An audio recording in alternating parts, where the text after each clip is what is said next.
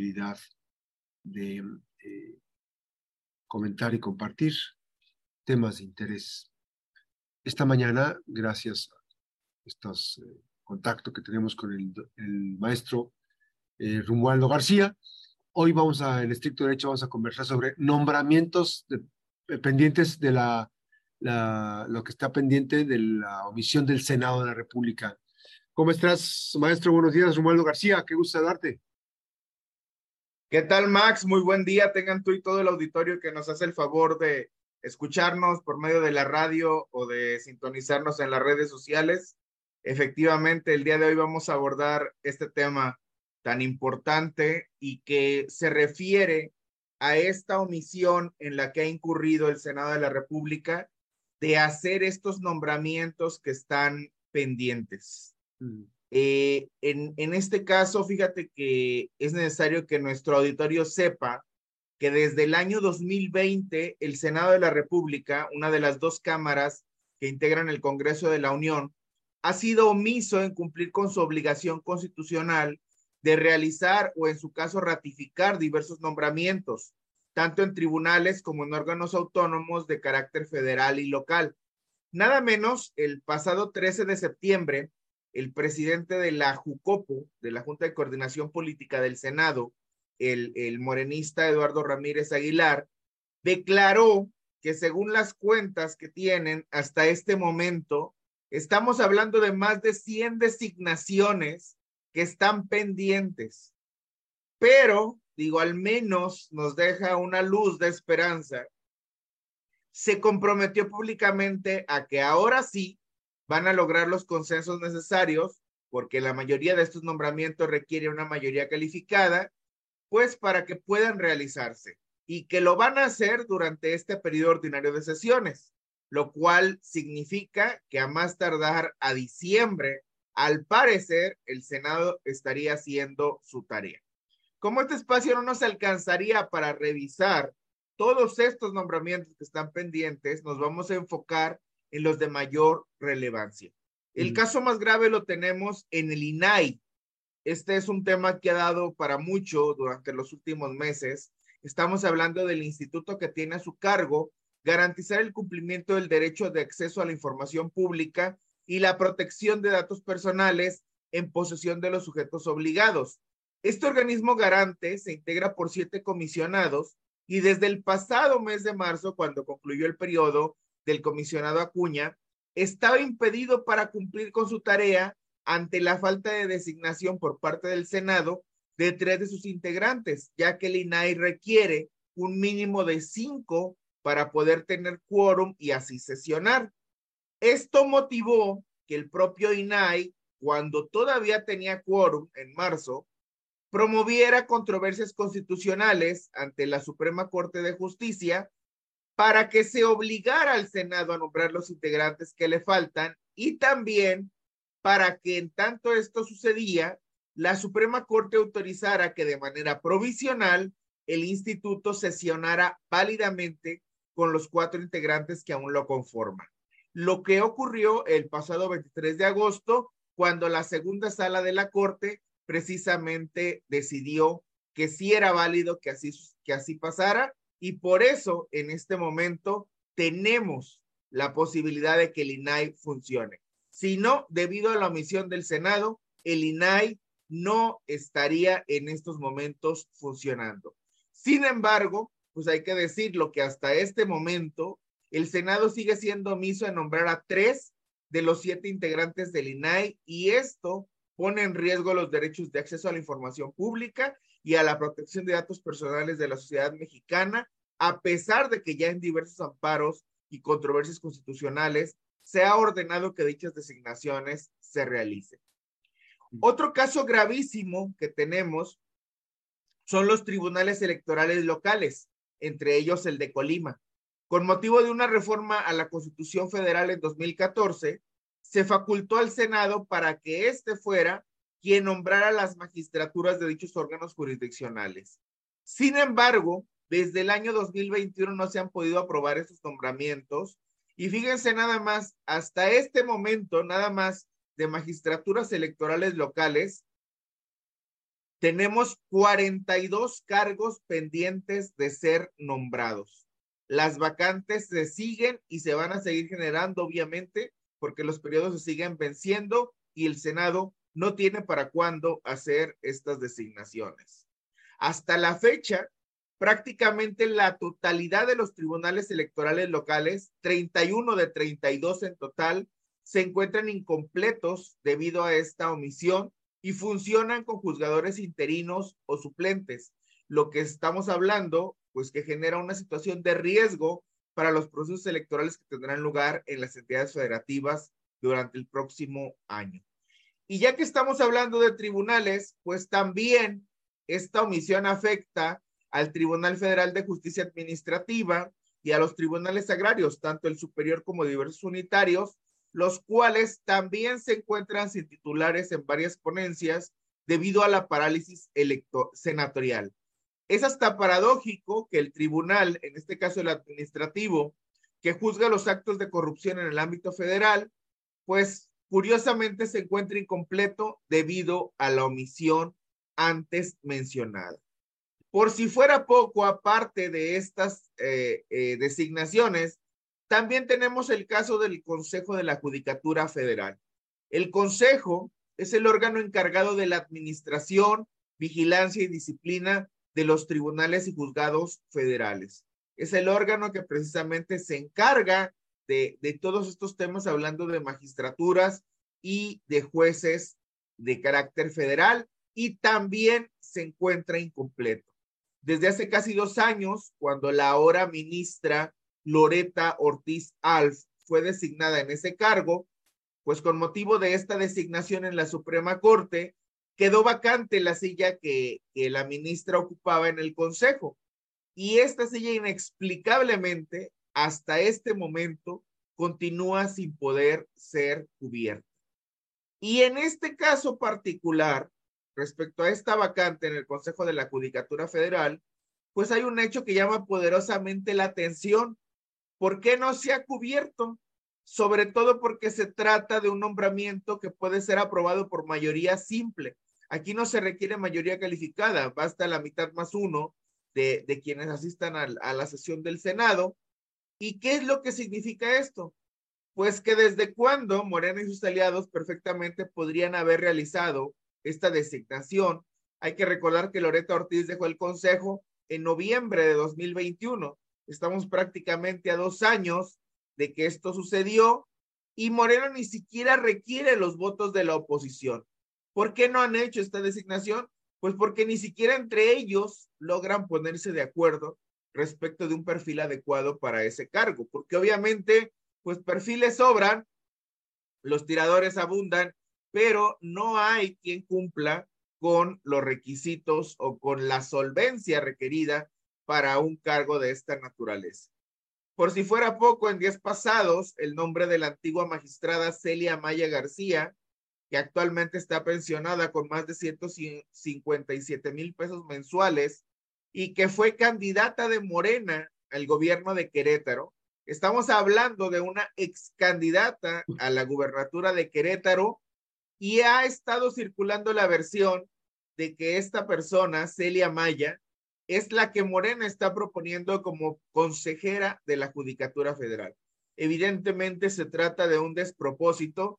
Ya han surgido diversas voces de rechazo a esta posibilidad dado que se trata de una acreditada militante de Morena, no solamente militante, sino ya lo mencioné, su candidata fue candidata a gobernadora del estado de Querétaro y estamos hablando entonces de una condición que de facto la inhabilita para ocupar este cargo. Es una persona que carece totalmente de autonomía y de independencia, dos cualidades que son básicas precisamente para el, para el desempeño de este cargo tan relevante. Y no sé cómo andamos de tiempo, si vamos a una pausa o continuamos para cerrar. Vamos a ir a una breve pausa y eh, nada más para recordar, ahorita nos quedamos aquí en, eh, la pausa, 8 con 22 en estricto derecho con el maestro Romualdo García.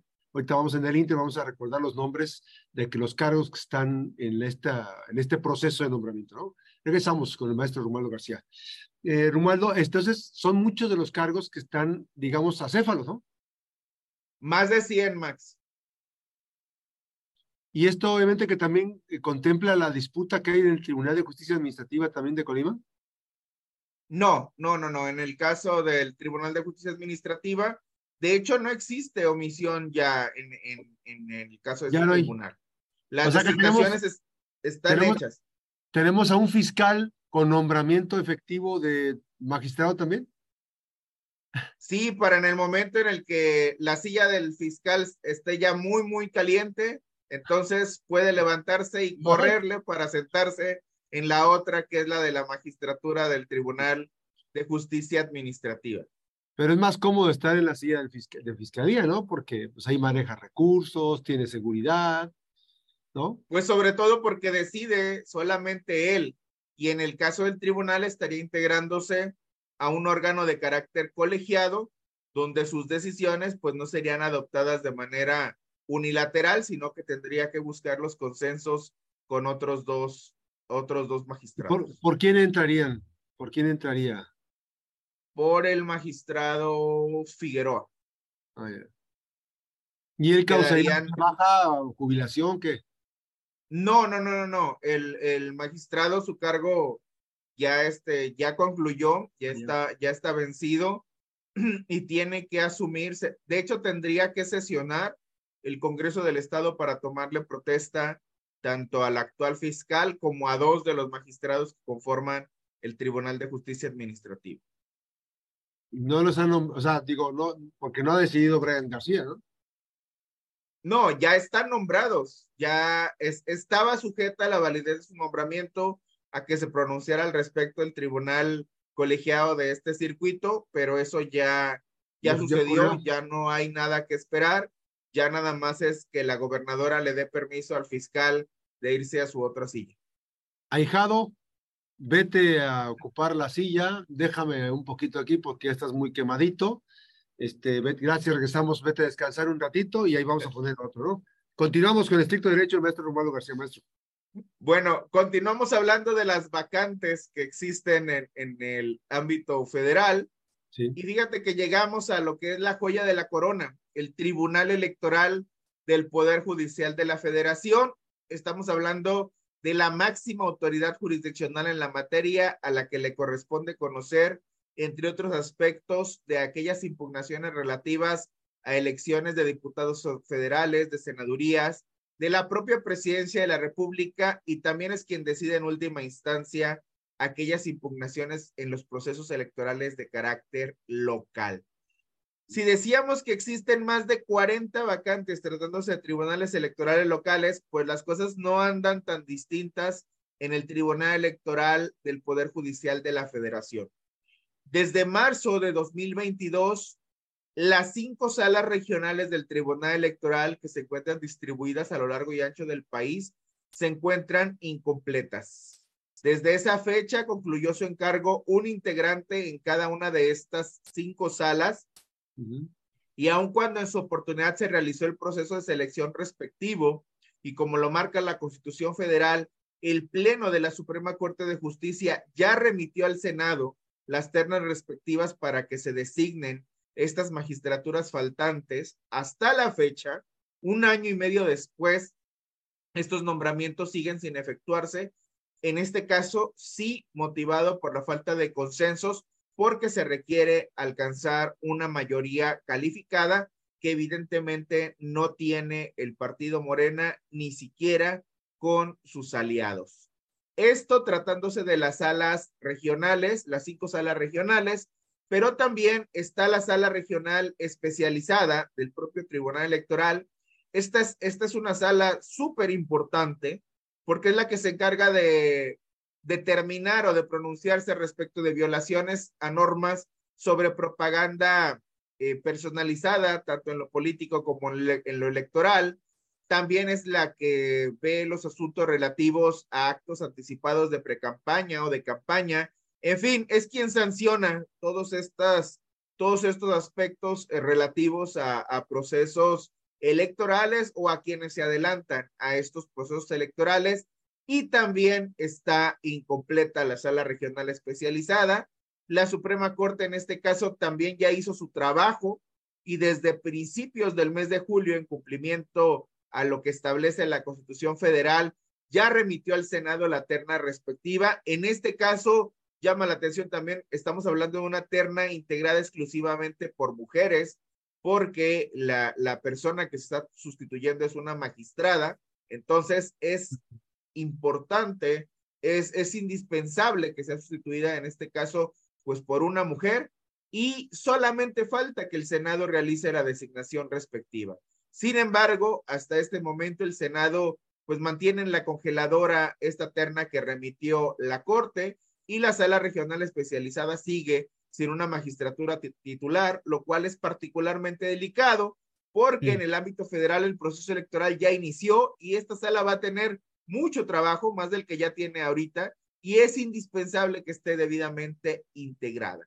Y si esto no fuera suficiente, las salas regionales, la especializada, pues también la sala superior, el próximo 31 de octubre, dos de los magistrados que integran la sala superior, son siete en total, van a concluir su periodo. Desde ahora la Suprema Corte ya inició el procedimiento para definir las dos ternas de las que el Senado tendrá que elegir a quienes reemplacen estas dos magistraturas y próximamente va a estar remitiendo sus propuestas a la Cámara para que las vote y se defina quiénes van a ocupar esas dos vacantes en la sala superior y así no quede incompleta en, en pleno proceso electoral federal.